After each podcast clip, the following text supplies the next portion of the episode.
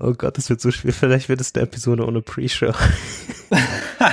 Wieso? Wir haben doch jetzt 23 Minuten Nee, Gold. diese, diese Pre-Show, wo wir fast nur ironisch über verschiedene Sachen gesprochen haben. Dafür kann ich einfach nichts nehmen. Kann man halt nicht zitieren, ne? Das ist halt Ja. kacke dann. Herzlich willkommen zur 24. Episode von Sprachnachrichten. Hi Jan, Hallo Arne. wie geht's? Ja, ganz gut. Hatte eine Woche Urlaub. Bin erholt, etwas erholter als sonst und wir nehmen auch ein bisschen früher auf als sonst. Mhm. Und mal schauen, wie das so läuft. Richtig frisch jetzt, nicht abends äh, wie, wie sonst, sondern schön mittags. Ja, schön mittags. Und dann lass uns mal in die, in die Episode starten, in das Follow-up. Ja, hast du was mitgebracht? Ich habe was mitgebracht und das ist quasi jetzt auch schon ein roter Faden im Follow-up-Bereich. Eine, eine Sache, die man gerade in den 20er-Episoden von Sprachnachrichten gut weiterverfolgen kann. Jede Episode. nee, das stimmt nicht, das stimmt nicht. Aber wir haben das erste Follow-up schon mal gehabt in Episode 20 mit der Rechtsweg ist ausgeschlossen, wo wir über The Battle Inside Signal, diesen Artikel von The Platformer gesprochen haben, wo es unter anderem auch darum ging, dass äh, Signal überlegt hat, eine Art Währung, Mobile Coin, in Signal zu integrieren. Und damals hat Marilyn Spike, der ähm, CEO dieser Signal Foundation, quasi dieser Non-Profit, damals gesagt, dass ja, das sind alles nur frühe Design Explorations. Das ist eine Idee, mal gucken, ob wir das überhaupt machen. Aber der, ähm, die Quelle quasi dieses Artikels hatte schon damals gesagt, dass es sehr viel Ressourcen in dieses Projekt quasi geflossen sind und dass sie davon ausgehen, dass es quasi relativ zeitnah kommen wird. Und was haben wir jetzt erlebt? Wir haben erlebt, dass dieses Feature quasi jetzt von Signal angekündigt wurde und dass es quasi so stattfindet, dass aktuell Beta-Tester in den UK anfangen können, Geld Cryptocurrencies hin und her zu schicken und quasi das, das auszutesten. Und das hat etwas Kritik hervorgerufen. Bevor wir da rein so ein bisschen kurz einsteigen, um nochmal diesen, diesen Kontext komplett abzurunden, wie siehst du das denn initial? ähm, ehrlich gesagt, Apple Pay geht ja auch bei iMessage. Nicht in Deutschland, aber in den USA. Mhm. Kannst ja auch Apple Pay Cash und so machen. Ich habe das ehrlich gesagt und also ähm, WeChat macht das ja seit Ewigkeiten in China und, Mhm. und ich meine Asien. Ich habe das nie verstanden, warum, also was, klar, es ist einfacher als irgendwie PayPal oder Überweisung oder sowas. Ähm, ja, ich weiß es nicht. Ich finde, wir haben ja auch schon kurz drüber gesprochen. Ich finde die Entwicklung nicht so cool, dass Signal kostenlos ist und dann, wir hatten ja dann in, in der Episode, die du gerade schon referenziert hast, auch darüber gesprochen, dass Signal auf Growth geht. Also viele, viele Nutzerinnen. Und das eigentlich nicht das ist, was, was, was wir uns wünschen würden für Signal. Und das ist wieder genau das Gleiche. Wenn Signal Geld braucht, finde ich, sollten sie den, den Spendenknopf, der irgendwo in den Einstellungen vergraben ist, ein bisschen prominenter machen, vielleicht so ein freiwilliges Abo oder sowas machen, weil ich würde Signal easy Geld geben, einmal im Monat irgendwie, weiß ich nicht, ein paar Euro.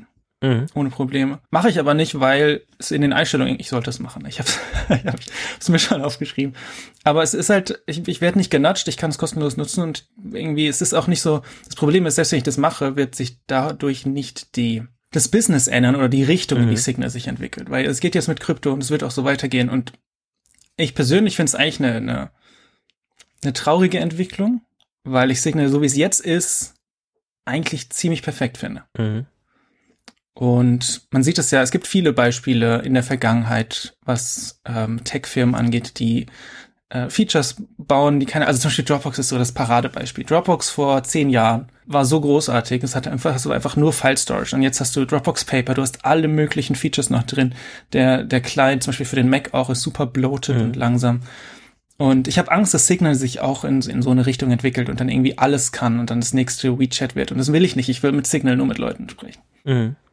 Was, was denkst du? Was ich interessant finde, ist ein Zitat von äh, Marlin Spike, der gesagt hatte, ich versuche das jetzt einfach mal direkt so zu übersetzen, dass er nicht nur in einer Welt leben will, wo er quasi sicher, sich sicher fühlt, mit seiner Therapeutin quasi über Signal zu kommunizieren, sondern auch, wo er quasi sich sicher oder ihr sicher quasi, sie sicher bezahlen kann für eine Session oder so. Dass es nicht quasi klar ist, von wem zu wem das Geld kommt und so weiter und so fort. Also quasi auch anonym nicht nur kommunizieren, Mhm. sondern auch irgendwie diese Bezahlung, diese Transaktion vollführen kann.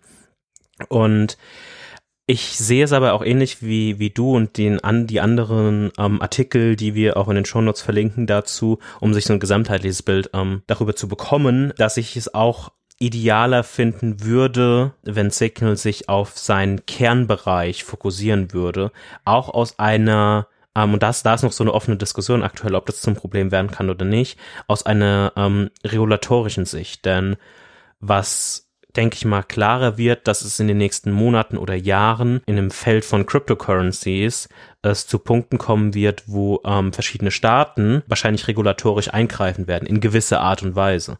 Und man sieht ja auch in den letzten Monaten gibt es immer wieder Vorstöße in den USA, aber auch in, den, in der EU, um allgemein sich mit verschlüsselter Kommunikation zu beschäftigen.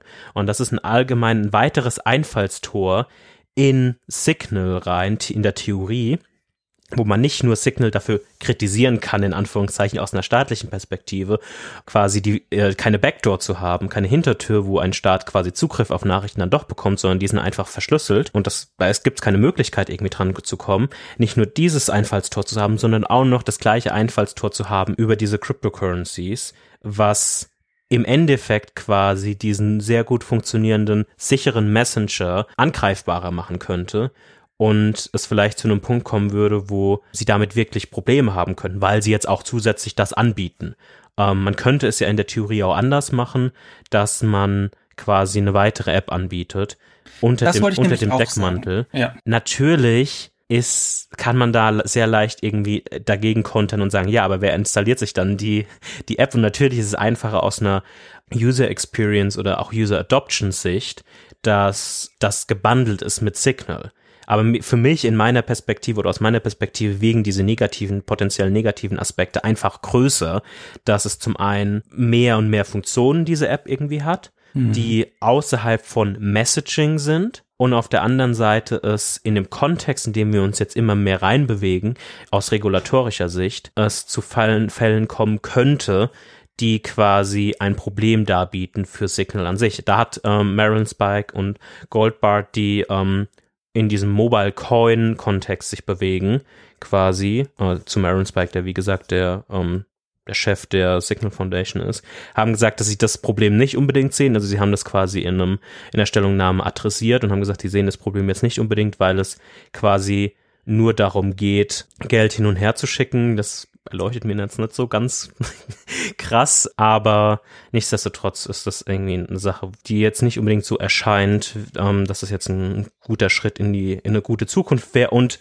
rückschließend auf The Battle Inside Signal zeigt das eine Sache, die wir damals schon besprochen haben, ähm, dass es dann doch nicht nur irgendwie Gerüchte sind, sondern zumindest jetzt eine Sache aus diesem Artikel ähm, schon sich als wahrscheinlich rückblickend wahr erwiesen hat, auch mit wie viel Ressourcen darauf eingehen. Und darauf kann man ja vielleicht auch rückschließen, dass bestimmte andere Punkte dieser, dieser verschiedenen Sources vielleicht auch in Wahrheit oder in, in, in Realität äh, enden könnten. Also ich bin voll bei dir, was, was du gesagt hast mit äh, separate App. Würde ich auch auf jeden Fall äh, vorziehen. Natürlich hast du genau dann das Problem, ja, was, was bringt dir das für den Growth, wenn die Leute dann äh, noch eine andere App runterladen müssen und so. Du kannst natürlich dann in der Signal-App dafür werben und so weiter, aber das, ich verstehe da schon die, die, die Business-Sachen. Ich verstehe aber auch die, die Quote, muss ich sagen, nicht so richtig, die du als allererstes genannt hast, dass ähm, Therapeuten dann nicht nur, also dass, dass die Person nicht nur mit ihrem Therapeuten äh, oder Therapeutin äh, sicher schreibt, sondern auch dann sicher bezahlen kann, weil man kann ja so auch schon sicher anonym bezahlen im Internet. Das, das geht ja alles schon. Es ist halt nicht alles in einer App. Aber ich finde, es sollte auch nicht in einer App sein. Warum, warum muss das? Ach, ich weiß es nicht. Ich verstehe es nicht. Also, ich kann es, ich kann es aus einer Business-Perspektive nachvollziehen, aber ich, wie gesagt, ich wünsche mir, äh, dass es, dass es anders wäre. Ähm, ich bin auch gespannt, was dann noch kommt. Also, wenn jetzt wirklich Growth die, der Weg ist, den sie einschlagen, mhm dann wird es nicht das letzte sein, sondern wird noch mehr, werden noch mehr solche Dinge kommen. Ja. Naja, es gibt ja auch Firmen, die das erfolgreich machen, die zwei verschiedene äh, Dinge anbieten und es sind aber zwei Produkte und nicht ein Produkt, wo alles integriert ist.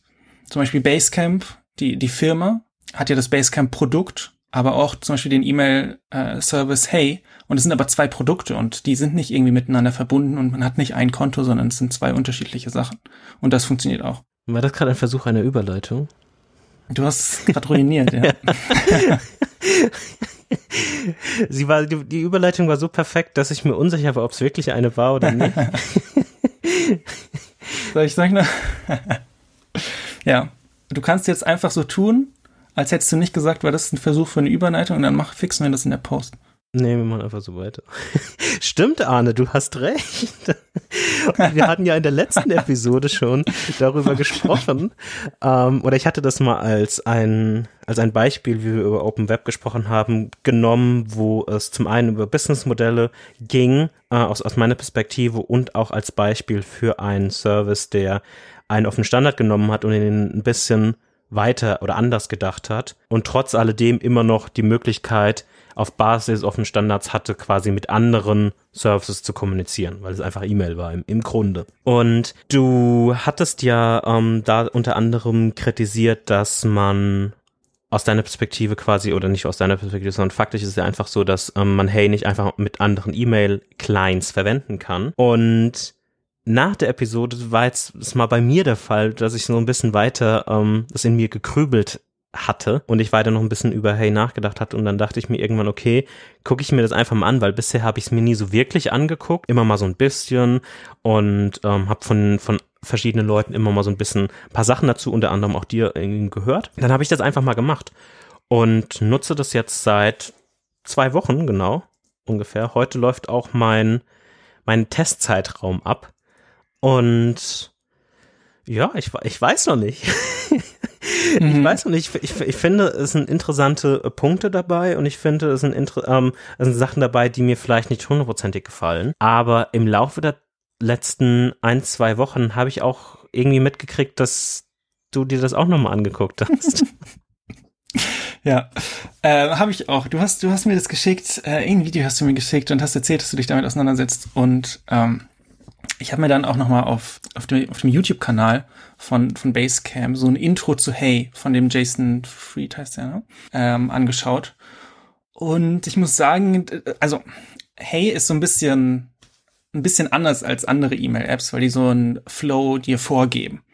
Also es ist so eine, eine Art, mit E-Mail umzugehen und die muss man dann durchziehen, sonst funktioniert mhm. das Ganze nicht.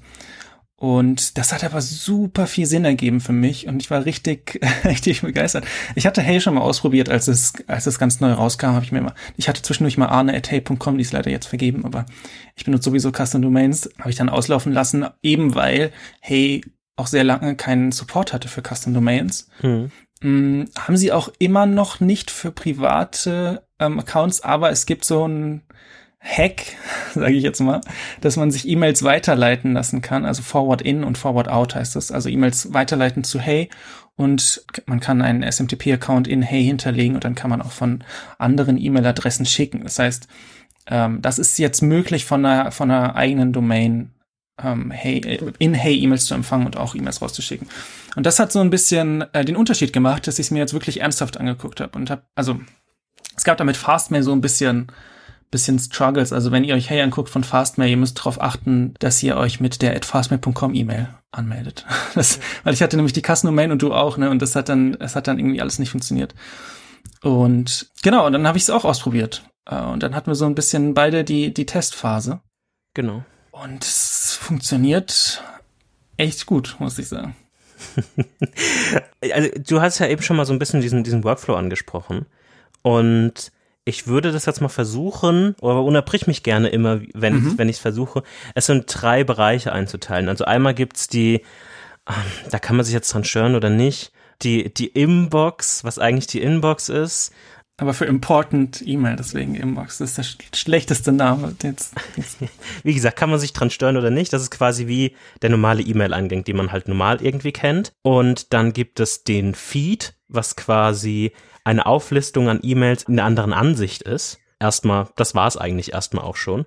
Und es gibt den Paper Trail, was quasi ebenfalls ein, ein Blick auf E-Mail ist in einer anderen Ansicht. Der ist speziell für Bestätigungsmails oder so ähm, Receipts quasi, Belege und alles, was so Transaktionen sind, ähm, die in E-Mail-Form stattfinden. Das sind drei verschiedene Blicke auf deine Mails quasi.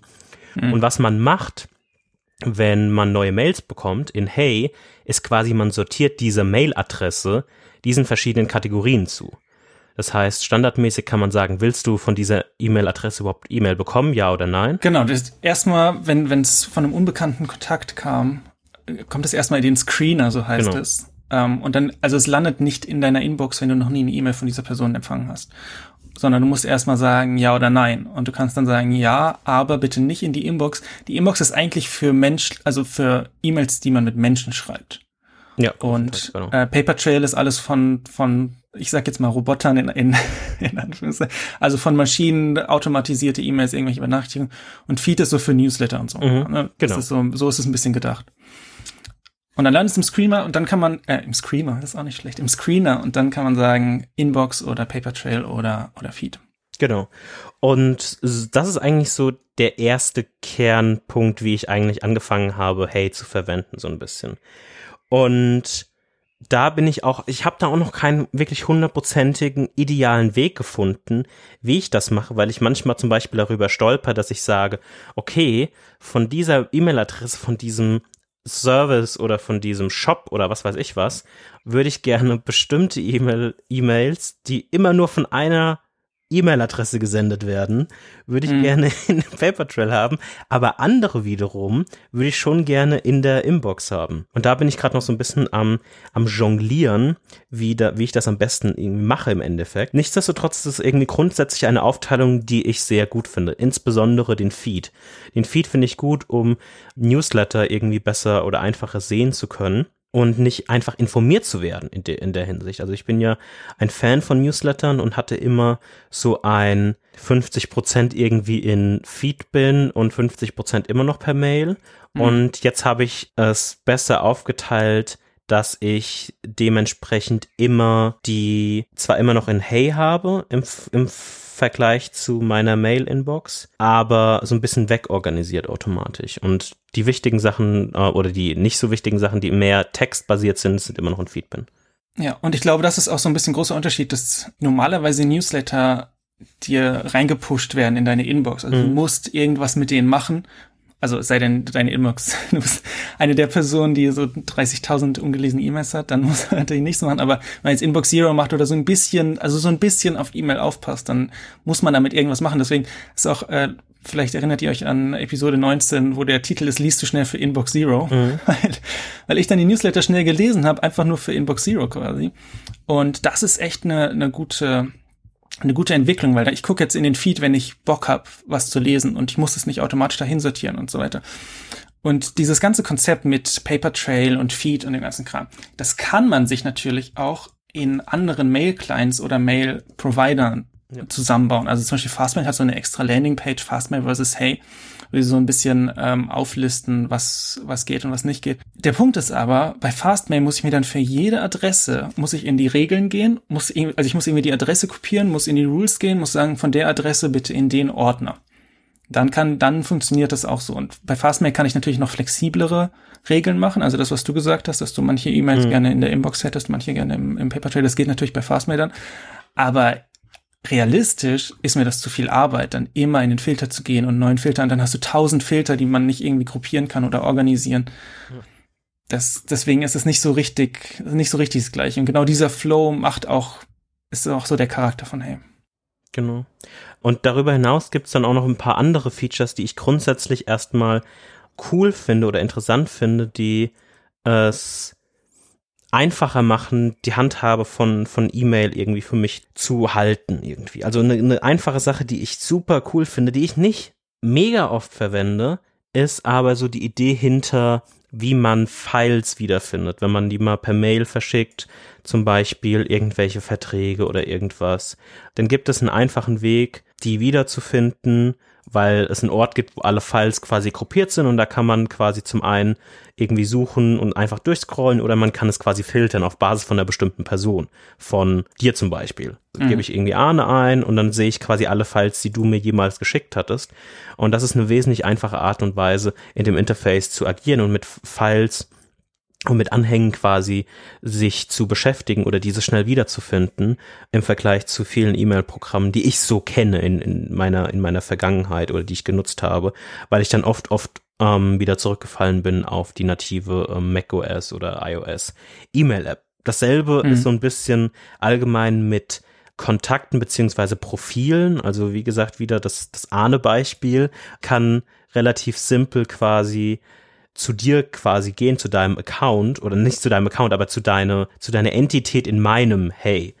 Ich mhm. habe dich quasi als Kontakt abgespeichert und kann dann relativ simpel irgendwie zu dir gehen und kann zum einen verschiedene Mailadressen darunter, du hast drei bei mir vereinigen und kann alle Nachrichten sehen, kann dediziert anklicken, ob ich eine Notification haben will oder ob ich dich ähm, automatisch unter bestimmten Label kategorisieren will und so weiter. Also diese Art und Weisen, mit den Mails umzugehen, sind, sind relativ simpel oder ich kann dich dann einfach automatisch irgendwie in den Paper Trail packen. Aus welchem Grund auch immer. Und das sind so ein paar nice äh, Geschichten, die mir irgendwie Spaß machen. Und wenn man dieses ganze Setup mal so ein bisschen hinter sich hat, die sich so ein bisschen leichter anfühlen. Genau, das ist nämlich der Punkt. Also am Anfang muss man natürlich den Screener so ein bisschen äh, aushalten, weil dann mhm. die, diese ganzen regelmäßigen E-Mails, die man bekommt, ob es jetzt irgendwelche Notifications von zum Beispiel GitHub oder Uberspace oder whatever sind, die muss man natürlich dann erstmal reinscreenen, muss erstmal sagen, das geht bitte in Papertrail und so weiter. Irgendwann wird es aber weniger. Also ich habe jetzt so am Tag vielleicht so eine oder zwei E-Mails von ungescreenten E-Mail-Adressen. Also es ist jetzt, ich benutze es ja jetzt auch nicht super lang, zwei Wochen jetzt, äh, noch nicht mal. Ähm, das wird dann immer weniger und das ist aber auch der Punkt, es wird eben automatisch für dich sortiert. Mhm. Und ich natürlich, ich kann in den Screener gehen, aber ich gehe einmal am Tag in den Screener.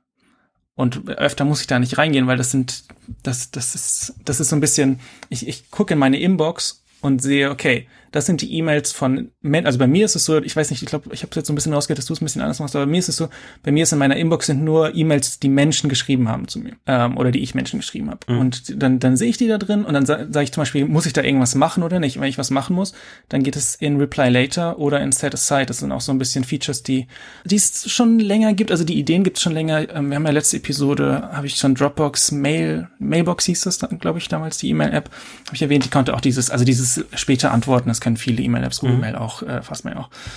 Und der Punkt ist aber, dass ich quasi gerade starte ich es ehrlich gesagt öfter, weil ich auch noch so ein bisschen, weil es alles noch so neu ist. Mhm. Ähm, aber ich glaube, so langfristig, in einem halben Jahr oder so, werde ich die App einmal am Tag starten, dann werde ich die Sachen, äh, oder selbst wenn ich sie öfter sta ähm, starte, werde ich die direkt sortieren in Reply Later oder nicht oder äh, Set Aside. Und dann kann ich mich einmal am Tag hinsetzen und kann komplett die Reply Later durchgehen und kann dann diese E-Mails beantworten. Und es ist nicht wie sonst, oh, ich habe in, in meiner Inbox sind noch so viele und da muss ich noch gucken und so weiter. Klar muss man vielleicht aufpassen, dass Reply Later sich nicht so super, nicht so super anwächst. Aber dieser, dieser Flow funktioniert echt, echt gut für mich. Hey hat auch Features, so zwei kleine Features, die ich noch mal kurz erwähnen will, weil die nützlich sind. Nämlich kann man E-Mail-Threads mergen. Mhm. Das heißt, ich habe, also wer mir auf Twitter folgt, hat mein mein Tweet-Rant ge gelesen. Ich bin gerade äh, dabei, so auch auch wegen Hey so ein bisschen meine Accounts in OnePassword aufzuräumen und zu löschen. Das heißt, wenn ich jetzt hier meine Inbox durchscroll, sind so äh, 80 Prozent der Betreffe sind Delete Account oder Account löschen. wenn man mit so Support-Systemen arbeitet, dann kriegt man dann eine Mail, oh, ich, wir haben dir ein Ticket angelegt und dann antwortet äh, Support-Mitarbeiterin äh, und so weiter. Und dann hat man so vier E-Mails vier E-Mail-Threads, die aber alle das gleiche Thema sind. Alles mit dieser einen Firma quasi um die Account Deletion. Und bei anderen E-Mail, ich kenne keine andere E-Mail-App, die das kann. bei Hey kann ich die einfach markieren, kann sagen, bitte mergen und dann ist das mhm. ein Thread für mich. Natürlich nur für mich. Also für alle anderen es, sind es immer noch vier verschiedene E-Mails, aber in, in, meiner Inbox ist Ordnung sozusagen. Und genau das gleiche auch mit Umbenennen. Also wenn Leute mir zum Beispiel eine E-Mail schicken und keinen Betreff reinmachen oder irgendwie nur Ticket-ID 12345, was mir überhaupt gar nichts bringt, um es wiederzufinden, dann kann ich einfach den Betreff umbenennen und das ist dann auch nur bei mir.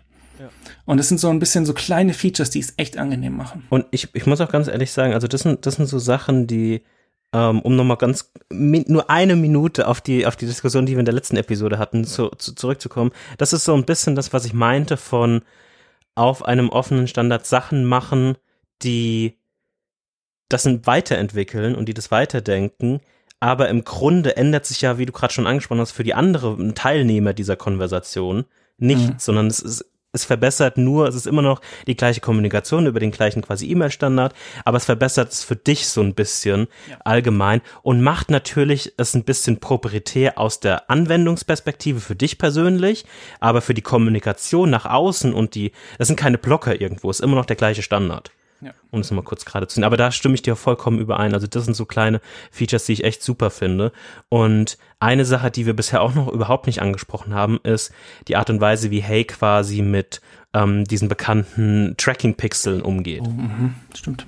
Und das ist so eine Sache, die äh, super simpel ist, wie es Hey quasi macht. Das heißt, wenn man eine Mail bekommt, ähm, ist jede Mail, die quasi so einen bestimmten Spy-Tracker oder so einen Tracking-Pixel quasi hat, ist mit so einem kleinen Fernglas versehen und mit so einer Erklärung und sie beschreibt dann, okay, diese Mail wurde von zum Beispiel SendGrid oder Mailchimp oder was auch immer für ein Anbieter verschickt und diese Mail wird quasi durch unser System geleitet und sie können dann quasi nie sehen, dass es wirklich geöffnet wurde, sondern die können nur die IP von Hey sehen, was ein bisschen egal ist.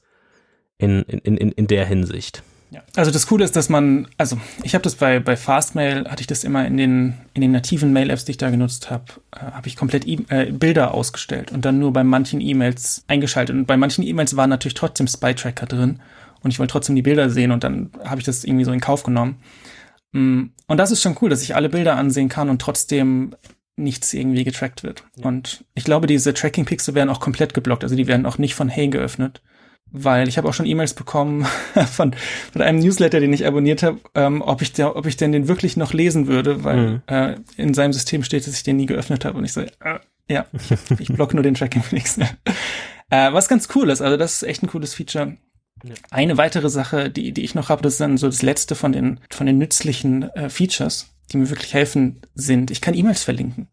Mhm. Was ich verstehe immer noch nicht, warum es so schwer ist, in den, äh, zum Beispiel auf iOS eine E-Mail aus der nativen App zu verlinken irgendwohin. Dass ich, also man kann zum Beispiel sagen, hey, hm, erinnere mich an das, wenn man die E-Mail offen hat. Dann wird mhm. ein Reminder erstellt mit dem Link dazu, das geht. Aber sonst mit der nativen äh, App ist mir kein Weg bekannt, die, die, so einen Link zu erstellen. Äh, auf macOS kann man, glaube ich, den, die, die E-Mail dann irgendwo reinziehen und wenn es ein Textfeld ist, bekommt man einen Link dazu und so. Aber es ist halt super kompliziert. Bei Hey kann ich einen Link kopieren, klar, es ist einfach ein Webservice. Ich kann ihn in meinen To-Do-Manager rein, reinschreiben, in meine Notizen und dann ist da der Link drin und dann habe ich es direkt referenziert. Und das ist so, so super kleine Sachen, aber die machen halt einen echten Unterschied. Ja. Es ist aber auch nicht alles perfekt bei Hey. Ich würde mal sagen, also es sei denn, du hast noch, du hast noch ein paar, paar Upsides. Ich würde jetzt mal so ein bisschen zu den Downsides kommen sonst. Ich, ich wollte noch eine Sache nennen, die ich interessant finde, noch nicht genutzt habe, glaube ich auch nicht nutzen werde, aber es gibt dieses äh, Hey World noch als, als Feature und das ist quasi eine einfache Art und Weise, einen, einen eigenen Blog slash Newsletter zu starten aus seinem Mail-Programm raus. Und das ist quasi die Möglichkeit, dass wenn man at, ähm, eine E-Mail an world at hey.com schreibt, ist es wie so ein Blogpost, der veröffentlicht wird unter ähm, einer Domain, die für dich angelegt wird.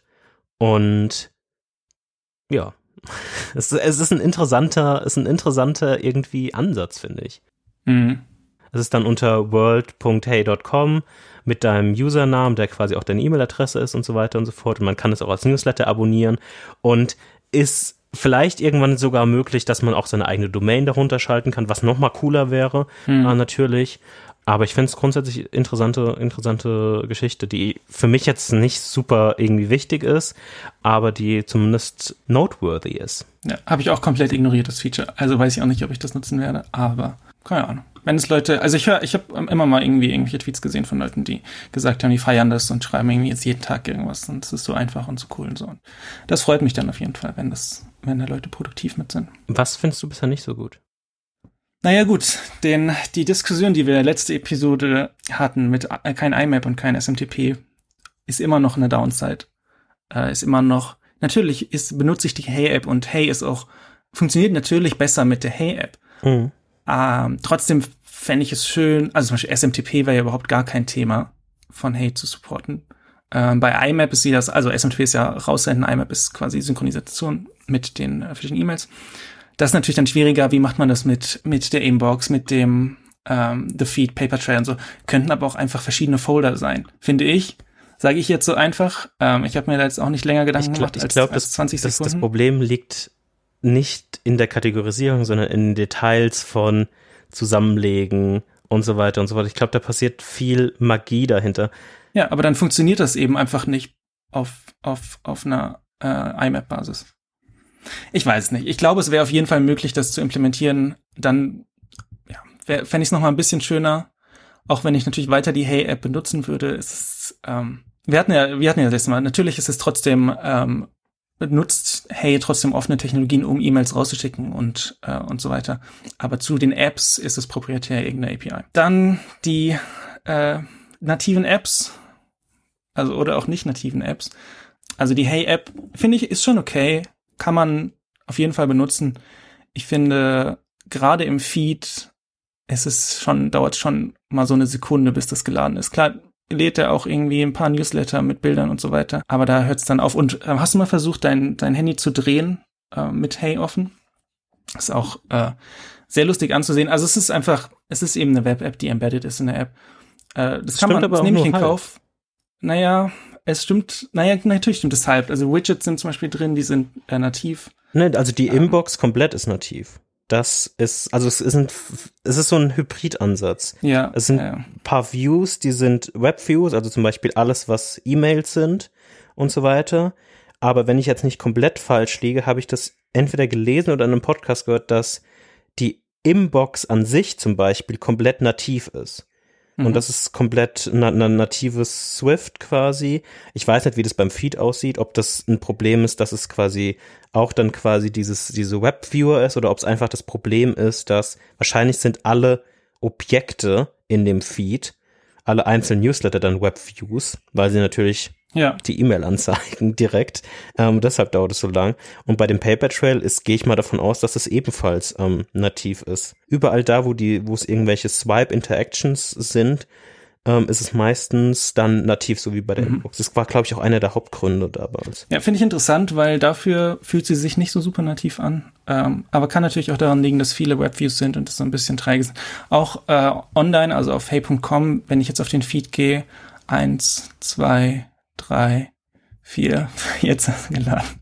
Das ist halt schon lang. Also klar, ich weiß es nicht. Vielleicht muss man da weniger Newsletter auf einmal laden.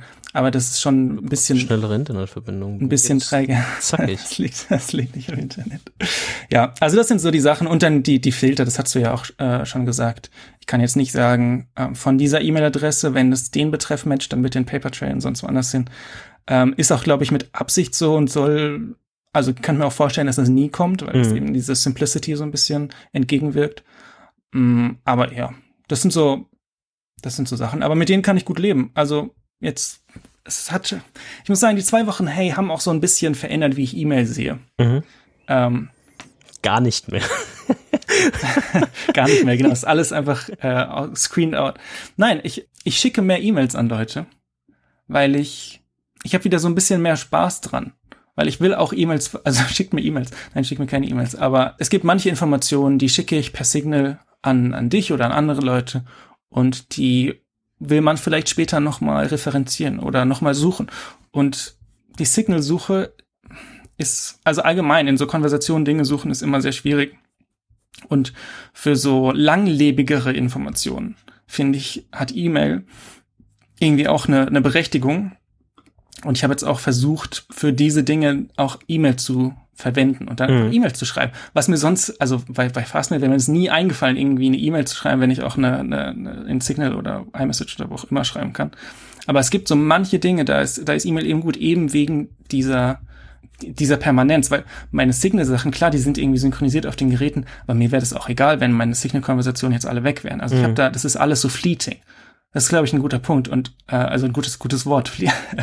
Signal ist fleeting und so äh, Messenger-App sowieso und, und E-Mail ist so ein bisschen permanent und da kann man Sachen wiederfinden. Und ähm, ja, ich bin super happy. Ich habe mir jetzt auch ein Jahr gekauft. Ich bin, ich bin voll dabei. Oh, sehr gut.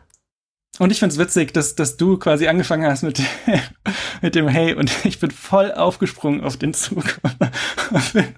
Siehst mich irgendwo am Horizont. Ich habe richtig Bock. Aber ja, ihr kennt es ja äh, von mir. Ich bin da auch. Äh, mal sehen, wie es nächstes Jahr ist. Mal sehen, wie es nächstes Jahr ist. Sehr gut. Nutzt du die Web-App oder diesen macOS-Rapper auf, auf Mac? Ehrlich gesagt wusste ich nicht, dass es einen macOS-Rapper gibt. Ich benutze die Web-App. Okay. Ja. Aber wenn es einen macOS-Rapper gibt, dann benutze ich vielleicht den. Weil Uh, würde ich nicht empfehlen. also wo wo die iOS, also die iOS-App muss ich ganz ehrlich sagen, um nochmal auf meinen vielleicht in Anführungszeichen negativ, positiv äh, Fazit zu kommen, mhm. äh, finde ich super. Da ich verstehe deine Punkte nicht so wirklich. Also ich ich habe damit keinerlei Probleme. Ähm, ich finde die auch nicht laggy oder irgendwie, dass man das groß merkt, wenn mhm wenn die Elemente nicht eh webbasiert sind, also wie Feed. Mhm. ähm, sonst habe ich keinerlei irgendwie, oh, das fühlt sich langsam an oder das fühlt sich an wie irgendwie eine komisch gerappte App. Das finde ich alles irgendwie super auf iOS. Auf macOS habe ich die nur runtergeladen. Also ich habe es einmal getestet für einen Tag lang und dachte mir, okay, nee, ich benutze einfach die Webseite. Ähm, habe es aber runtergeladen und habe die einzige Umstellung, die ich gemacht habe, ist, ich habe die native Mail-App auf Hey umgestellt in macOS, um zu sagen, dass wenn ich irgendwo mal auf einen Mail-to-Link klicke, irgendwo auf einer Webseite, dass dann nicht mein natives Mail aufgeht, sondern dass dann Hey mhm. aufgeht. Das habe ich gemacht und deshalb habe ich die runtergeladen. Sonst habe ich, nutze ich eigentlich die jetzt in einem Safari-Tab. Und der einzige Kritikpunkt, den ich so wirklich habe in der iOS oder iPadOS-Welt ist, dass es noch keine Keyboard-Shortcuts auf iPadOS gibt was ein bisschen nervig ist, weil ich die Keyboard-Shortcuts eigentlich relativ cool finde auf der Website. Das also stimmt, die, nutze die haben wir jetzt echt, auch noch gar nicht angesprochen. Ja, die nutze ich eigentlich auch re relativ viel, äh, mit dem Keyboard hin und her zu switchen und so weiter und so fort. Das funktioniert super und ich habe es auf, auf dem iPad versucht und dann war so sofort gegen eine Wand gerannt und dachte mir dann, okay, schade, das ist ein bisschen traurig, aber sonst bin ich zufrieden und weiß aber noch nicht. muss ich ganz ehrlich sagen. Uh, ich habe jetzt noch heute den Tag, um mir ein finales Fazit auszudenken. Ich glaube schon, dass ich es auch für ein Jahr mal jetzt testen werde und mir mal so einen Account klicken werde, auch weil es sehr danach aussieht, dass Custom Domains kommen werden, relativ mhm. zeitnah. Ja, da, dabei belasse ich es erstmal. ich habe jetzt noch nicht verstanden, warum du nicht die ähm, Hey Mac App nutzt. Ich habe sie gerade installiert und klicke hier so ein bisschen rum und ist jetzt nicht viel schlechter als die Web App. Genau, die ist nicht viel, die ist einfach genau das gleiche. Und für keinen ja. Benefit kann ich auch die Web-App verwenden, weil den Benefit, den sehe ich zum Beispiel unter iOS auf jeden Fall. Da finde find ich es ähm, auf jeden Fall mhm. besser oder angenehmer, ähm, mhm. sie so zu verwenden. Aber sonst gibt es für mich keinen Mehrwert mit, mit der macOS-App, ja. äh, mit dem Rapper. Ja. Deswegen. Ja, ich dachte, die wäre irgendwie, die hätte irgendwelche Nachteile noch oder so, ja. Auf keinen Fall. Nee, sonst werde ich heute Abend dann noch eine Entscheidung treffen. Und damit wollen wir noch ein, ein weiteres Themengebiet erörtern, was wir eigentlich in einem guten halbjährlichen Rhythmus immer machen. Mhm. Dafür sind wir bekannt für das Thema. Okay, dann lass uns über äh, unsere Homescreens kurz reden. Und du hast mir schon zwei Wochen lang in den Ohren gelegen gesagt, oh, meiner ist so langweilig, eine Minute, eine Minute, eine Minute. dann, wir werden in den Show Notes die bisherigen äh, Homescreens nochmal verlinken. Also wir hatten eine Sektion im März 2020, eine im Oktober 2020. Hast du deine alten Homescreens denn griffbereit? Ja. Sehr gut. Ich schick dir einmal das Bild. Das ist mein, mein, mein alter Homescreen von äh, Oktober 2020. Oh, stimmt, ja. Schön geblurrt. Wir erinnern uns alle, die sind, wie gesagt, in den Show Notes verlinkt. Und willst du dann auch gleich anfangen mit deinem aktuellen Homescreen. Wir fokussieren uns aber nur auf den, auf den aktuellen. Wir können vielleicht ein, zwei ja. Referenzen machen, ähm, ja. aber wie gesagt, die sind in den Show Notes verlinkt. Und wir fokussieren uns hier nur auf die neuen. Also, zuerst möchte ich sagen, meine allgemein, wow. meine, meine Beziehung zu meinem, zu meinem iPhone hat sich ja verändert mit Intentionality. Und ähm, dieses eine Minute Homescreen habe ich schon ernst gemeint, weil mein Homescreen ist super langweilig. Äh, Jan, du sagst gerade wow, als wär's. also wir sehen vier App-Icons und drei Widgets und das Genau, genau. Das ist eine Seite, drei Widgets, vier App-Icons. Genau, was kann ich dazu sagen? Ganz oben Carrot Weather Widget. Seite, oh, Carrot Weather hat ein Redesign bekommen vor, lass mich lügen, drei Monaten? Vier Monaten? Irgendwann um den Dreh. Ist jetzt wunderschön. Ähm, ja, das stimmt. Und, äh, gefällt mir richtig gut. Da, äh, und da gibt's jetzt seit ich habe echt keine Ahnung wie lange, aber seit ein paar Monaten gibt es auch ein äh, Hourly plus Daily Widget. Also ist so ein, so ein Split-Widget. Auf der linken Seite sind die nächsten vier Stunden und auf der rechten Seite sind die nächsten vier Tage. Mhm. Und das finde ich super nützlich. Ähm, hab da die Field Select Temperatur. Ähm, heute 17 Uhr wird 14 Grad, äh, was ziemlich geil ist. Ich werde gleich nochmal schön rausgehen. Ähm, und morgen und übermorgen und den Tag danach über 90 Prozent Regenschein. Ist auch eigentlich egal, aber der, der Punkt ist, dass eben diese beiden Informationen in einem Widget sind. Mhm. Und äh, das finde ich sehr gut. Äh, allgemein Carrot Weather kann ich sehr empfehlen. Ich würde als ähm, als Datenquelle würde ich Meteor Group empfehlen ich habe mal so zwischendurch so ein bisschen, jetzt nicht wissenschaftlich, aber so ein bisschen ausprobiert, was, ähm, also es, es gibt verschiedene Anbieter, die man bei Carrot Weather wählen kann, wenn man, glaube ich, diesen einen Euro im Monat bezahlt, ähm, was ich auch mache. Und äh, Meteor Group ist, ist einer von denen. Und der ist für mich am genauesten, ähm, ich weiß nicht, ich bin da immer ab und zu nochmal am gucken, aber das ähm, funktioniert echt gut. Viel mehr kann ich dazu nicht sagen. Ich, äh, Carrot Weather benutze ich eigentlich nur das Widget. Ab und zu starte ich mal die App, wenn ich wirklich wissen will, wie wird's denn in, wie wird's denn morgen genau um mhm. die Uhrzeit. Aber das war's eigentlich. Ähm, kriegt sonst sehr wenig Use von mir. Darunter Fantastica. Auch bekannt, glaube ich, in jeder Homescreen äh, Episode vertreten, haben wir viel drüber gesprochen. Ich habe das e Eventlist plus Calendar Widget, was ganz lustig ist, weil der Kalender links ist, das ist auch egal. Mhm. Da gibt's auch seit neuestem die Option, dass man sich, ähm, so wie in der Fantastical App auch, mit farbigen Punkten anzeigen lassen kann, welche Events an welchen Tagen sind. Und genau, rechts sind so die nächsten, nächsten Events. Funktioniert auch super. Äh, bin mit Fantastical auch happy. Auch mein, meiner Meinung nach immer noch die beste Kalender-App. Und ganz unten Things, ja. Ich weiß gar nicht, wie viel ich dazu jetzt sagen soll. Also OmniFocus ist, ist super geil, aber das hat auch wieder alles damit zu tun, dass ich mein iPhone weniger genutzt, weniger nutze. Mein iPhone ist auch ähm, seitdem wir über über was haben wir gesprochen? Also auf jeden Fall seit ein paar Wochen hm. komplett im Nicht-Stören-Modus ähm, und liegt irgendwo. Und deswegen ist es auch okay, dass ich keine Deferred Tasks habe oder keine Perspektiven oder sonst irgendwas, sondern ich habe einfach einen, einen simplen To-Do-Manager. Und äh, das ist Things, genau. Warum keine Reminders? Was hält dich von Reminders ab? Also einmal, ich habe mir ehrlich gesagt, die, diese Gedanken habe ich mir nicht gemacht, weil das Things-Widget so viel schöner ist als das Reminders-Widget. ähm, ich kann es aber auch begründen, mit, mit besseren Gründen. Das ist Nämlich Things, finde ich schon einen guten Grund. Aber. Das reicht ja schon. Things hat so Bereiche und Projekte mhm. und diese Struktur hilft mir schon, das so ein bisschen aufzuteilen. Also ich benutze ja, zum Beispiel Projekte auch nur für Dinge, die abschließbar sind. Mhm. Äh, also ich habe zum Beispiel jetzt äh, Sprachnachrichten Episode 24 Projekt in dem Sprachnachrichtenbereich und dann so Meta-Tasks, ähm, die gar nichts mit irgendwie einer Episode zu tun haben, die sind dann im Sprachnachrichtenbereich und so. Also ich habe sehr viele Bereiche, sehr wenig Projekte. Genau, und es funktioniert super für mich. Äh, bin da, bin da echt happy. Habe auch meine ganzen Automations äh, für Things hatte ich auch schon schon ewig irgendwie in Shortcuts wieder rausgekramt. Äh, von daher, ja, viel mehr kann ich dazu nicht sagen. Klappt gut. Ähm, bin happy. Und äh, kostet mich keine äh, 11 Euro im Monat, was auch ein großer Vorteil ist gegenüber OmniFocus. Das stimmt.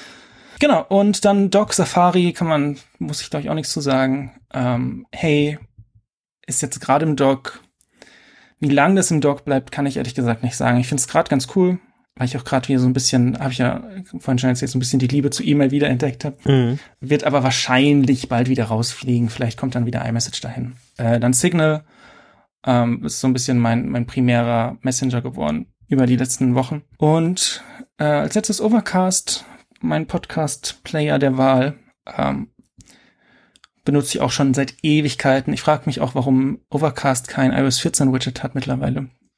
Wäre das doch mal dran. Aber ist auch nicht schlimm, dass es das nicht hat. Und viel mehr kann ich dazu nicht sagen. Also ich glaube, es war länger als eine Minute. Ich glaube, es waren vielleicht fünf. Aber ich habe mir auch Mühe gegeben, schön ins Detail zu gehen. Ja, sehr gut. Ich habe eine Frage. Mhm. Was ist mit You Need a Budget passiert? You Need a Budget? Ja.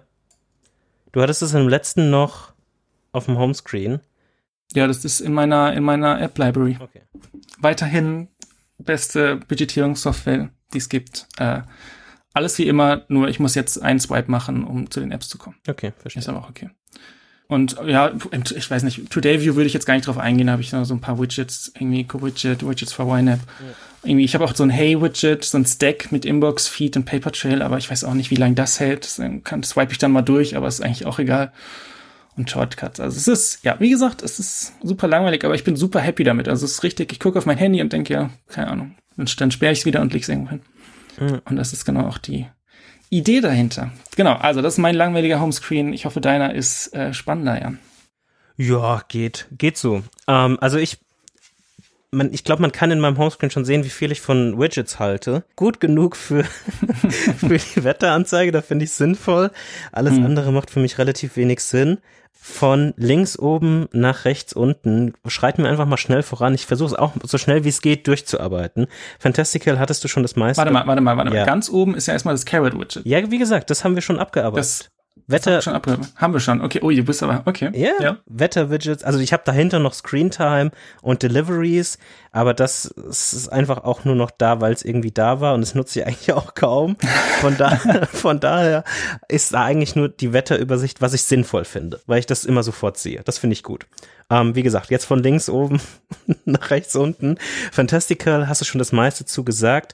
Ich habe es nicht als Widget, weil ich es als als ähm, Complication auf der Watch habe und somit immer den nächsten Termin sehe oder den aktuellen Termin, deswegen brauche ich kein Widget. Audible habe ich da, ist auf einem ähnlichen Level wie Overcast für mich. Habe ich in letzter Zeit wieder mehr verwendet. Also ich habe ein paar Bücher gehört quasi zum Beispiel äh, keine Regeln von Reed Hastings, von dem Netflix-Gründer, tausend Zeilen Lügen. Das ist auch ein, also was ich sehr interessant fand. Jetzt kommen hier noch mal ein paar Buchempfehlungen. tausend Zeilen Lügen äh, von ah, Juan Moreno vom Spiegel quasi bezüglich dieser Relotius-Thematik von diesem mhm. Ähm, das, da, da, in diesem Buch wird alles darüber aufgearbeitet und aktuell höre ich so ein bisschen Fake Facts, was ähm, um Verschwörungsmythen quasi geht. Dann Bring, einfach, simpel, ähm, Einkaufslisten-Sharing. Translate, keine weiß nicht, wann ich das letzte Mal aufgemacht habe, aber es ist einfach Easy Access sofort da. Mhm. Files App, Files verwalten, ganz simpel, you need a budget bezüglich einfach schnell irgendein Budget oder irgendeine Transaktion loggen, die ich mal per direktem haptischem Geld tätige, was gefühlt dreimal im Monat passiert. Oh, so oft. ja. ähm, jetzt kommen wir zu einem kleinen Highlight. Ähm, und zwar Obsidian. Die Beta von Obsidian habe ich quasi mir äh, draufgeladen. Und zum einen muss man dafür irgendwie su die Supporter-Option haben, also so eine, so eine ähm, Bezahlversion von, von Obsidian, was ich dann auch äh, direkt geklickt habe. Was kostet das? Einmal 50 Euro? Einmal 50 Euro, genau. Mhm. Und was ich dann dazu noch gemacht habe, was nicht notwendig ist, weil man kann auch über iCloud synken und man kann auch noch, wenn man es end-to-end encrypted haben will, kann man auch deren Sync-Feature verwenden, was 4 Dollar im Monat sind. Und ähm, dann funktioniert das alles end-to-end -end encrypted mit voller Versionierungshistorie und so weiter und so fort. Ich habe das zwar hier auf dem, also ist wie gesagt noch eine Beta. Ich habe das hier auf dem iPhone, nutze es aber meistens auf dem iPad quasi. Aber für beide Versionen funktioniert es soweit ganz okay, wie halt eine Beta funktioniert. Ist teilweise ein bisschen buggy, ist teilweise ein bisschen nervig, aber man kann schreiben und irgendwann sinken die Sachen auch. Von daher das noch, das, das definitiv noch viel Raum für ähm, Steigerung, aber es ist halt auch eine mhm. Beta. Also was, was ja. soll man erwarten? Äh, ja, ich freue mich schon sehr auf die Obsidian-App, ja. weil die irgendwie ein bisschen stabiler ist oder im App Store sogar, ja. Uh, Things habe ich auch noch da. Ich hatte sehr lange das Widget ebenfalls, mhm. aber habe es ehrlich gesagt auch kaum verwendet. Oder es war mir eigentlich relativ egal, größtenteils. Ich muss noch mal so ein bisschen mein, meine Things-Usage überdenken äh, in gewisser Weise, aber Things wird es auf jeden Fall bleiben, denke ich mal. Notion ist auch noch so ein Überbleibsel bezüglich Podcast größtenteils, um mal schnell irgendwelche Sachen nachzugucken oder schnell Ideen runterzuschreiben. Das gleiche gilt für Tod, um den Spot zu haben, um sieben Gedanken mal schnell auf den sieben Sheets, die man in Tod hat, ähm, runterzuschreiben, also so eine simple Notiz-App. Und jetzt kommen wir mit Micro.blog zu etwas, was ich wieder mal restarten will, ähm, was ich, wo ich aber noch nicht angefangen habe, wirklich damit und ich lese gerade nur so ein bisschen, was ein paar andere Leute irgendwie schreiben und so weiter und so fort. Das hatten wir in der letzten Episode auch mal kurz angerissen, was quasi eine Art und Weise ist, so schnell so einen eigenen Blog zu führen und den dann auch mit einer Custom Domain zu ähm, verbinden und der als Möglichkeit dient, um zu anderen dann auch wiederum weiterzuleiten. Das heißt, wenn ich irgendwie einen kurzen Post auf micro.blog verfasse, dann habe ich auch die Möglichkeit, quasi das unter meiner eigenen Domain zu machen. Die wäre bei mir micro.früchtel.me ähm, und das wird dann auch quasi dann als Tweet oder als tut, wie das auf Mastodon heißt, dann direkt auf diesen anderen Plattformen weitergeteilt, aber es bleibt initial auf meiner Plattform. Und damit will ich die nächsten Wochen wieder mal so ein bisschen rumspielen, deswegen habe ich das schon mal dort platziert. Mhm. Äh, Tweetbot, ja, es ist einfach, äh, ich komme aus, der, aus dieser Sucht, komme ich nicht raus. ähm, deshalb bleibt es da auch. Irgendeinen Tod muss man sterben. Spotify, Overcast, Musik und Podcast, da ist, glaube ich, relativ wenig zuzusagen. Mit Spotify ist es, es ist immer noch die gleiche Hassliebe, die es schon immer war. Also Recommendations von Spotify super, die App an sich so eine halbe Krise, gerade auch auf dem Mac. Deshalb, ja. Aber nicht so viel schlimmer als, als Apple Music, oder? Ich hatte, äh, also nee. gerade Apple Music auf dem Mac war jetzt ja, ja, auch ja, das ist, das ist auch eine, eine Vollkrise. Ähm, von daher, mh, mm, man muss damit leben. Äh, Couch Times, das jede Zuhörerin dieses Podcasts kennt, kennt hoffentlich Couch Times, äh, immer noch in Beta. Wir hören gleich in der Side Project Con ein bisschen mehr darüber, aber dass ich es nicht vergesse, habe ich das auch auf dem Homescreen. Dann wahrscheinlich die am wenigsten genutzte App von mir, Haylight. Ähm, habe ich einfach rechts unten als schnellen Access für eine Kamera, die ein bisschen besser ist als die Systemkamera. Und wenn ich ganz ehrlich bin, auch weil ich nicht weiß, was ich sonst da noch hinpacken soll. Und es muss abgeschlossen sein. es muss ein 4x4 Quadrat sein. Und ich habe keine Ahnung, was ich da sonst hinpacken soll. Wir sind hier in der offen und ehrlich Stunde. Deshalb ist da Haylight. Dann iMessage, Safari, Signal, Hey. Ähm, glaube ich, relativ ähnlich zu, zu dir in mhm. diesen Belangen und da gibt's eigentlich auch nicht so viel mehr zu sagen. Ich habe gesagt, ich habe versucht, ich mache versucht, das, das schnell zu machen. Du hast auf jeden Fall durchgerusht, ja. Es gibt so viel eigentlich gar nicht zu sagen. Also ich habe allgemein das Gefühl, dass ich, wenn ich wollen würde, wenn ich es wirklich drauf anlegen würde, den aktuellen Homescreen könnte ich um die Hälfte reduzieren. Locker. Mhm. Aber ich weiß auch nicht, mit was ich das dann replacen soll. Weil ich würde schon gern einen vollen Homescreen haben, aber es gibt nahezu kein Widget, was mich irgendwie glücklich macht und was mir ähm, Wertigkeit oder Value gibt im, im Vergleich zu diesen App-Icons. Also ich kann ja nicht einfach App-Icons entfernen, um App-Icons zu entfernen und dann die einfach mit Widgets vollladen, die auch keinen Mehrwert für mich haben. Mhm. Also das ist ja dann einfach nur von dem einen zum anderen wechseln und nie so wirklich hundertprozentig glücklich sein oder happy damit sein. Deswegen glaub, keine der, Ahnung. Der Punkt ist, glaube ich, dass du eine Apple Watch hast und da zum Beispiel viel von Fantastica hm. wahrscheinlich schon ja. drin hast und wahrscheinlich auch ein Things Compilation, wo du dann irgendwie mal kurz drauf tippst auf der Watch und dann siehst du es direkt. Und ich weiß nicht, also du musst sagen, wie es mhm. bei dir ist, aber wenn du jetzt Things zum Beispiel viel über, viel über die äh, Apple Watch benutzt, dann verstehe ich das auch, dass du das Widget nicht brauchst. Also bei mir, ich, ich gucke halt nur auf die Widgets. Ja, ich, ich also bei mir ist äh, Fantastical auf jeden Fall. Things ist auch nicht auf der Apple Watch, weil ich Things meistens vom Mac verwende. Und ich sehr wenig quasi On-the-Go-Tasks habe, mhm. die sehr Mac, also sind, meistens sind die Tasks irgendwie Mac-zentrisch oder iPad-zentrisch ähm, und weniger irgendwie iOS, ich bin on the go und tag ja. das jetzt irgendwie schnell ab. Genau, und das finde ich ist ein, ein, ganz lustiger ähm, Gedanke. Wie würden unsere Homescreens aussehen, wenn jetzt nicht Pandemie wäre? Weil ich mhm. habe auch zum Beispiel Spotify nicht auf dem Homescreen, weil wenn, dann höre ich irgendwie mal Podcasts unterwegs, aber also wenn mhm. ich irgendwie Haushalt mache oder sowas. Aber wenn ich jetzt viel mehr unterwegs wäre, als ich jetzt bin, äh, nämlich gar nicht, dann hätte ich wahrscheinlich Spotify auch auf dem, äh, auf dem Homescreen, weil ich es dann öfter, öfter starten würde. Und ich glaube, unsere beiden Homescreens würden ein bisschen anders aussehen. Ähm, also es hat sich schon so ein bisschen auf diese, auf diese, das sind so die Lockdown-Homescreens. Mm, defi definitiv, definitiv. Hattest du nicht auch mal, oder verwechsel ich da jetzt was, irgendwie die Idee, verschiedene Homescreens zu machen auf Basis von verschiedenen Aktivitäten? Äh, doch. Doch, auch, mit, hatte, auch mit Urlaub und Reisen. Genau, genau. Good old Reisen. ja, das waren Zeiten, das war, das, na yeah. Ich habe jetzt auch wieder Urlaub verschoben. Ist eine andere Geschichte.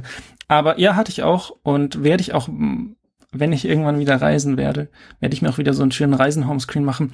Ich habe auch schon äh, mit dem Gedanken gespielt, äh, im Hinblick auf diese Episode mir so ein äh, Work-Homescreen zu machen, wo dann irgendwie meine Arbeits-E-Mails oder keine Ahnung, die mhm. Issues oder, oder Merger Pull Requests, die ich, die ich offen habe, dass sowas angezeigt wird Ja, auf der anderen Seite, ich will eigentlich, also entweder ich bin am Rechner und arbeite oder ich habe Pause und dann will ich nicht auf Arbeit gucken. Deswegen habe ich es nicht gemacht. Also das, ich glaube, Urlaub ist so wirklich noch so der einzige ähm, echte Use Case für mich jedenfalls. Das stimmt. Vielleicht, ähm, je nachdem, wie die Zukunft aussieht, vielleicht gibt es einen Lockdown-Homescreen und einen nicht Lockdown-Homescreen. ähm, wollen wir alle nur den Impf-Homescreen. In, oh, einfach nur so ein Spritz-Wallpaper. Ja, ähm, Jan, Audible, da muss ich, sorry, ich, also ja. ich kann da nicht drüber hinwegsehen. Ja. Was ist denn aus, ich kaufe DRM-freie Audiobooks und höre sie in Bound geworden? Naja, es ist meistens nicht, die, nicht das Audiobuch gefunden, was man, was man jetzt gerade hören will. Und mhm. dann ist einfach der Weg zu Audible relativ simpel. Und ich habe auch in dem Kontext habe ich in ethische Fragen komplett abgelegt. Ich will, also. oh nein. Es, das, das, das Einzige, was mir ein Dorn im Auge ist, ist Amazon. Aber wenn jetzt Audible noch frei wäre, aber das Geschäftsmodell komplett das gleiche wäre, wäre mir es vollkommen egal. Weil das gleiche mache ich mhm. auch mit Spotify. Das gleiche ja, okay. mache ich auch mit Netflix. Das ist mir komplett egal. Ich muss keine Audiobücher irgendwie oder keine Filme oder Serien oder M Musik ownen in dem Sinne, dass ich es quasi irgendwie dann gekauft habe und dass ich dann die Datei, mhm. dass ich höre mir den Kram eh nicht nochmal an. Um, ähm, und wenn ich mir den nochmal anhöre, dann war es wahrscheinlich so gut, dass es auch lohnt. Und dann muss ich halt vielleicht mal in Anführungszeichen Strafgebühr bezahlen. Aber ja, man kann, man kann ähm, den Vorwurf machen, dass Audible natürlich Amazon gehört und so weiter und dass das alles halt so cool ist. Aber für mich ist einfach der, die Einfachheit von, ah, das will ich jetzt hören. Und dann gehe ich direkt in den, in den Audible Store und gucke mir das irgendwie an und dann kaufe ich mir das oder beziehungsweise mit diesen Coins, die man dann irgendwie kriegt ähm, durch das Abo, ähm, hole ich mir das und dann ist es auch gut im Vergleich zu, oh nee, die haben das nicht und kommt das irgendwann, kann ich es nochmal da vielleicht mhm. gucken und da und dann sucht man sich irgendwie und dann ist es ein Audible Only oder Original oder was weiß ich was. Ja. Und dann ist, landest du eh wieder da. Okay, ähm, was ist mit ähm, Apple Audiobooks? Da hast du natürlich nicht die Audible Originals, aber alles andere kannst du dir da auch mit einem Klick holen und das ist halt nicht Bezos, sondern Tim Cook, Tim Apple. Ja, keine Ahnung. Ja, naja, musst du selber wissen. Alles gut. Ich finde es aber gut, dass da irgendwo noch so ein Krümelchen äh, Gewissen rumschwirrt, was wenigstens Jeff Bezos angeht und was du gesagt hast mit, ich muss meine ähm, das war jetzt ein bisschen hart. Ich muss, mein, ich muss meine Medien nicht own, bin ich voll bei dir. Ich versuche trotzdem, wenn ich kann, aber ich gucke auch Netflix. Also es ist auch alles. Es ist eh alles egal. Wie gesagt, hatten wir schon drüber gesprochen. Ist ja. eh alles egal. Ja. Ja. Aber ich verstehe auch den, den Komfort und irgendwann ist, also es ist auch irgendwann nicht wert. Genau. Hast du noch irgendwas an meinem Homescreen rum zu kritisieren? Eigentlich nur, nur Audible, ne? Nur Audible. Ich finde es in sehr viele Apps ja, ich weiß, ich vielleicht Aber in, in einem halben Jahr mit dem neuen iOS, wenn wir dann wieder einen Blick darauf werfen, vielleicht sieht es dann komplett anders aus. Wer weiß, vielleicht bist du dann auch wieder zurück zu Omnifocus gewechselt. Höchstwahrscheinlich ist es ja, so. Vielleicht bin ich auch bei Omnifocus gewesen und dann wieder zurück bei Things. Wir wissen es nicht. Zukunft. Zyklen werden kleiner und kleiner und kleiner. In der Zwischenzeit haben wir aber noch ein bisschen was über Side-Projects zu erzählen, bis wir das nächste Mal zu Homescreens kommen. Und da ich das letzte Mal mich quasi rausgewindet habe aus Side Project sehr elegant ich. Würde ich sehr elegant, würde ich heute, wenn du nichts dagegen hast, äh, den Vortritt Bitte nehmen sehr. und würde erstmal ähm, ein Update quasi geben, auch zu Couch Times. Das hatte ich ja eben schon angeteasert. Und in den letzten ein, zwei Wochen habe ich wieder etwas Zeit gefunden und etwas Muße gefunden, um mir Couch Times wieder so ein bisschen anzugucken und die letzten großen Aufgaben, die zu erledigen sind bezüglich dieser Serientracker-App, an der ich quasi jetzt schon eine gute, gute Zeit lang arbeite, Richtung finale Straße zu bringen. Eines der großen Aufgaben war definitiv die die Quelle der ganzen Daten, der ganzen Seriendaten zu wechseln von TrackTV auf The Movie Database und das habe ich jetzt soweit nahezu abgeschlossen. Ich muss jetzt noch ein bisschen testen, aber es funktioniert soweit auch schon mal.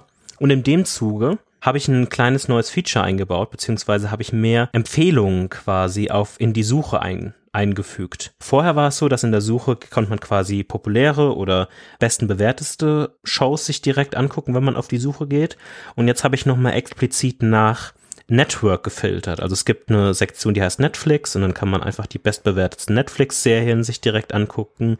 Apple TV, Disney Plus, Amazon und HBO. So als kleines Vorfiltern. Das ist ganz cool. Und habe dann noch so ein bisschen an dem Setup gearbeitet, dass man fr neue, frische Daten von der Movie Database ähm, bekommen kann. Es gibt einmal die ganz normale Sync-Variante und einmal die Force-Sync-Variante. Wenn man quasi in den Settings sein iPhone schüttelt, ähm, dann kann man quasi ein Force-Sync machen, der sich dann wirklich alle Daten nochmal holt und nicht nur die nach bestimmten Timestamps, wann das letzte Update gekommen ist und so weiter und so fort, sondern wirklich alles mhm. noch einmal über iterieren. Weil da will man vielleicht ein bisschen vorsichtig sein, wenn die Library irgendwie 200 Serien sind, dass man nicht immer 200 Serien abfragt, ähm, sondern das ein bisschen genauer macht.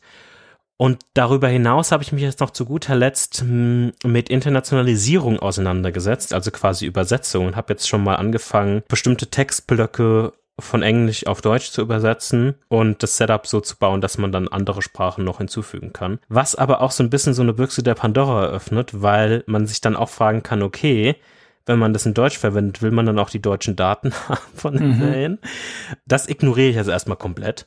Ähm, sondern ich baue nur das Interface einmal dann auf quasi multilingual. Stimmt, da müsstest du ja bei jeder Sprachänderung yep. den Cache komplett lernen. Yep. Und die Serie müsste dann, ähm, heißt auf Deutsch so und auf Englisch so und auf Spanisch mhm. so und so weiter und so fort. Und das öffnet eine komplett eine Büchse, die ich nicht weiß, ob ich die wirklich öffnen will. Deshalb für so ein kleines Projekt, deshalb ist es quasi gerade erstmal nur auf das Interface beschränkt. Ähm, aber die Daten bleiben alle auf ähm, Englisch soweit. Und das ist alles bisher sehr positiv gelaufen. Und jetzt hänge ich gerade an so einer Sache, die, wo ich noch nicht so genau weiß, wie ich diese lösen kann. Denn manchmal beschwert sich Xcode, quasi das Programm, mit dem man die, diese Apps baut, in manchen Fällen, dass ich irgendwelche Updates in irgendeinem Thread mache, ähm, die man aber eigentlich in einem Main-Thread machen müsste. Und ich weiß nicht, das ist alles, was mir Xcode sagt. Das sagt mir keine irgendwie Line, also keine bestimmten mhm. Orte, mhm. wo das stattfindet und so weiter, sondern er sagt mir einfach, hey, Vielleicht solltest du das mal anders Achso, wenn du die, die, das Interface updatest aus, ja, dem, genau. aus dem Thread, ja. Und meine Vermutung ist aktuell, also es hängt mit SwiftUI zusammen, und meine Vermutung ist, dass es vielleicht mit dem iCloud Sync zusammenhängen könnte, wenn neue Daten kommen. Bin ich mir aber nicht sicher. Ähm, aber das ist so ein Problem, was die App nicht kaputt macht, was aber so eine so, so, so, so eine Warnung ist, quasi, eine, eine ernstere Warnung, anstatt eine normale Warnung. Ähm, und ich habe halt keine weiteren Informationen dazu und ich weiß nicht wirklich, wie ich das lösen kann. Ich hoffe, das ist irgendwas mit iCloud. Ich weiß nicht, ob ich es wirklich hoffen soll. Ähm ich bin mir nicht sicher, ob, ob, ich das wirklich hoffen soll, weil eine Lösung habe ich dann auch nicht so hundertprozentig. Ähm, aber das hat mich jetzt schon wieder so ein bisschen frustriert, nachdem die ersten, wie, wie ich eben schon erzählt habe, diese der Wechsel zu The Movie Database, Internationalisierung, neue Recommendations und das Refresh Setup so gut funktioniert haben und einfach, es ging von der Hand wie nichts. Ich hatte schon ein bisschen Sorge, so nach zwei Monaten wieder da reinzukommen. Aber das ging eigentlich relativ simpel. Nach ein, zwei Stunden war ich wieder voll drin und konnte mir oft irgendwie Proble die sich, Dinge, die sich als, am Anfang als Probleme dargestellt haben, wusste ich sofort eine Lösung. Ich war selbst überrascht von mir, ähm, dass ich nie in so Probleme reingerannt bin, wo ich mir dachte, oh Gott, wie löse ich das denn bitte? Ähm, überhaupt keine Ahnung, sondern es war immer, ah, da hast du das falsch gemacht, ah, nee, du musst es so und so machen. Mhm. Da habe ich mich schon recht wie, habe ich mich schon ähm, sehr gut gefühlt und dann renne ich jetzt in sowas rein. Ähm, das ist halt oft ein, ein Auf und Ab. Und da ich mich von dieser negativen Energie auch nicht irgendwie unterkriegen lassen wollte, habe ich mir gedacht, okay, wechsle ich einfach mal das Projekt, pausiere das jetzt noch ein bisschen, weil ich will einfach positiv bleiben natürlich. Und deshalb habe ich ein, habe ich, bin ich gerade dabei, einen Refresh von meiner Webseite zu machen, ein klitzekleinen Refresh. Der ist jetzt wirklich nicht so dramatisch groß, aber es quasi von unserem beliebten Static Site Generator 11T umzuziehen auf quasi das CMS Kirby, was auch auf ähm, Files basiert, aber was quasi einen PHP-Server braucht und auf PHP basiert und so weiter und so fort. Also keine statische Seite, genau, sondern ist eine dynamisch, genau, ist eine dynamisch generierte Webseite. Und ähm, ich ziehe eigentlich größtenteils einfach nur die Seiten um und kann sie dann quasi auf dem Backend einfacher managen und so weiter und so fort. Und will so einfacher wieder zurückkommen in den Modus vom, vom Bloggen quasi oder vom, vom Schreiben. Weil wenn man mal zurückblickt, ich habe Ende 2019 angefangen mit gut sechs Blogposts und dann habe ich 2020 zwischen Januar und November oder so habe ich gut 15 oder so Blogposts geschrieben und dieses Jahr einfach null. mhm. Und ähm, ich habe gemerkt, dass es es ist einfach nicht mein Stil so wirklich, dann diese äh, so wirklich in dann im VS, VS Code oder so, dann die Markdown-Dateien anzulegen, die Sachen rüber zu kopieren. Es fühlt sich immer so nach nach Coding an und ich mag es irgendwie viel lieber in so ein schönes Backend zu haben und dann direkt da seine Drafts zu schreiben und dann mal anzugucken, wie das aussieht und so weiter und so fort. Mhm. Und das war eigentlich so der Hauptbeweggrund. Um, ähm, und ich wollte irgendwann auch mal langsam wieder anfangen, so ein eigenes Portfolio zu haben mit so Arbeitssachen und so weiter und so fort. Plus du kannst wahrscheinlich vom iPad einfacher dann ja. wirklich publishen yep. und solche Dinge. Hm. Genau. Ähm, so Sachen kommen dann halt auch noch hinzu. Und was ich jetzt quasi angefangen habe, sind die wichtigsten Seiten rüberzuziehen. Ähm, Likes wird sterben. also die, die, die, Seite Likes wird sterben. Nicht, weil ich es nicht irgendwie mit rüberziehen könnte. Ich glaube, das wäre jetzt nicht zu kompliziert gewesen, auch einen API-Request zu machen und den einfach zu cachen oder so. Aber mhm. sind wir mal ehrlich, es ist eine nette Idee, aber um das richtig nützlich zu machen, müsste man die Sachen eigentlich noch vertaggen und eine Suche einbauen und so weiter und so fort. Und das ist eigentlich Quatsch. Das war eine nette Kannst Sache. Kannst Pinboard verlinken. Ja, genau. Ähm, kann ich ein Public Pin Pinboard machen oder irgendwas anderes. Deshalb ist das Quatsch. Deswegen wird es irgendwie ähm, sterben. Aber sonst werden die Sachen bleiben. Ich werde Pod slash Podcast werde ich behalten. Das finde ich cool irgendwie. Und es ist auch einfacher zu ähm, zu verwalten. Ich muss mhm. nicht, ähm, ich muss nicht irgendwie so ein JSON-File pflegen oder irgendwas machen, sondern ich habe einfach meine, meine Backend-Seite und dann kann ich das einfach super simpel irgendwie machen. Und es macht auch super viel Spaß, mit Kirby irgendwie rumzuspielen, ähm, mhm. ähm, weil die da ein paar Features eingebaut haben mit dem Blog-Editor, dass man echt super viele Sachen machen kann, die ähm, mehr Komplexität erfordern und die sich dann speziell auch für die Portfolio- und Case-Studies und so weiter dann ähm, positiv auswirken werden. Ich finde Kirby auch richtig, richtig cool. Ist ja auch schon mega, also ich gucke gerade ins Copyright 2012 äh, ja, ja. hat das so angefangen.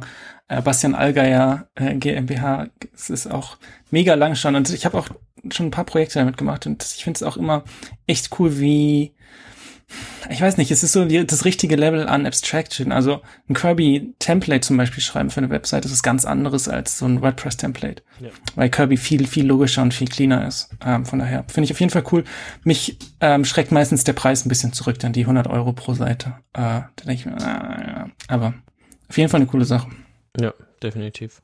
Nee, finde ich auch, finde ich auch super. Und das hat jetzt in den letzten zwei Tagen sehr viel Spaß gemacht. Ich werde das Design ein bisschen anpassen, minimal, aber darüber können wir vielleicht in der nächsten Episode dann nochmal reden, wenn ich vielleicht schon fertig bin. Hoffentlich. Mhm. Ähm, da, ja, wenn ich fertig bin, ähm, und das wird in der nächsten Episode sein, spätestens, um hier mal so ein bisschen Druck reinzubringen. ähm, und ich habe mir auch schon so einen so einen Trick überlegt, gerade für das Portfolio. Da werde ich ein paar anteasern, aber noch keine Case Studies zu schreiben, sondern die dann quasi ähm, nach dem nach dem Publishen dann irgendwann schreiben. Da wird dann einfach nur so ein Coming Soon stehen und so ein Teaser zu dem Projekt. Um, aber sonst wird da noch nicht viel hm. äh, Detail dazu stehen. Aber ich habe jetzt noch so weitere Sektionen gemacht wie Selected Projects ähm, unter Portfolio, wo dann Couch Times oder Sprachnachrichten an sich irgendwie stehen und noch so eine Open Source Section, wo dann noch andere Open Source Projekte stehen, wie zum Beispiel auch unsere, unsere Webseite, die Sprachnachrichten-Webseite oder Photon und so weiter, noch ein bisschen geteasert sind. Details dann in der nächsten Episode dazu. Und das war's auch schon von meiner Seite. Wie geht's den Pandas, Arne? den Holy Pandas. Gibt übrigens auch Unholy, es gibt alles. Gibt viele Pandas. Die, die Pandas sind noch irgendwo unterwegs. Ich weiß nicht, ob die im Suez-Kanal stecken geblieben sind, ähm, obwohl die eigentlich aus, warte, die Pandas? Nee, warte mal, die, die sind nicht stecken geblieben, die habe ich noch gar nicht gekauft. Nein, äh, also es ist alles noch unterwegs, also, möchte ich eigentlich sagen. Äh, ich bin ja gerade so ein bisschen dabei, in Hardware einzusteigen, Embedded mhm. Development und baue mir so mein, meine eigene Tastatur ähm, zusätzlich dazu. Und ähm, genau, es ist alles noch unterwegs. Ich warte noch auf das äh, Circuit Board für die Tastatur, ich warte noch auf die Keycaps. Äh, das Einzige, was ich habe, sind die Switches ähm, und meine mein Lötstation-Ding. Ich habe auch noch nichts gelötet. Ich müsste eigentlich, ich habe in meinem ganzen Leben noch nicht gelötet. Ich habe mir so einen äh, Lötbausatz, also so zum Üben gekauft, wo man einfach nur so ein paar Kontakte lötet. Das müsste ich irgendwann mal machen. Das nehme ich mir jetzt auch vor für die nächste Episode. das ist meine, meine Aufgabe, mal irgendwas löten. Ähm, wird bestimmt gut. Ähm, und genau, ich warte auch noch auf einen Mikrocontroller und ein 5 Zoll E-Ink Display für ein anderes Projekt. Mhm. Ist aber alles unterwegs, ist mit diesem Embedded-Kram, das dauert alles Ewigkeiten, bis es da ist diese Büro-Badge, ähm, also dieses Schild, was an meiner Bürotür hängt, wo ich dann switchen kann zwischen Meeting und Hello und äh, Podcast-Aufnahmen, funktioniert super, bin ich richtig happy mit. Ich habe irgendwann vergessen, das auszuschalten, dann war die Batterie leer, aber ähm, dann habe ich es irgendwie zwei Stunden an äh, also ein USB angeschlossen und der lädt dann auch die Batterie tatsächlich. Da ist so ein, so ein Controller drin, der auch die Batterie lädt, was ich richtig cool finde. Ähm, jetzt wieder wieder im Einsatz und äh, ich bin richtig happy. Es funktioniert wirklich, kann ich auf jeden Fall empfehlen. Ähm, und das so zum, zum Hardware-Segment. Und ja, mein Blog habe ich mal zwischendurch komplett gelöscht jetzt wieder. Es ist, ah, ich war ja immer zwischendurch dabei, so eine Timeline zu machen. Mhm. Äh, irgendwie, äh, habe ein Buch gelesen, habe keine Ahnung was gemacht, so verschiedene ähm, Post-Typen. Es irgendwie war es das nicht. Äh, wenn ihr jetzt auf arne.me geht, steht da This site is under construction. ja, war ich gestern. Das war's. Traurig. Ja, alle Blogpost-Links sind kaputt. Ähm, naja, ich weiß nicht. Also äh, gerade, ich denke so ein bisschen drüber nach, einfach nur, also keine, nicht mal Blogpost zu haben, sondern einfach nur so eine kurze Bio, vielleicht ein Bild und so vielleicht ein paar Projekte, die ich irgendwie vorstellen will. Und äh, das war's dann. Und vielleicht kommt in der Zukunft mal so ein Journal-Ding dazu, aber vielleicht auch nicht. Also so ganz, ganz simpel. Mal gucken. Ich, ich weiß aber nicht. Also da bin ich echt noch im am überlegen. Gerade ist äh, Hardware die, die große Liebe. Mhm. Da freue ich mich sehr, wenn ich endlich meine Tastatur zusammenbauen kann. Äh, das wird großartig. Und ähm, ja, das, das ist das sind meine Side Projects. Und damit sind wir am Ende dieser 24. Episode von Sprachnachrichten. Lasst ein Like da, drückt auf die Glocke und wir hören uns äh, das nächste Mal wieder. Auf Tschüss. Wiedersehen. Ach, und übrigens, nächste Episode gucken wir den zweiten Teil oder die Folge, Nachfolgeepisode von Minimalism. Wer sich schon mal vorbereiten will. Auf Wiedersehen. Sehr schön. Machen wir. Ciao.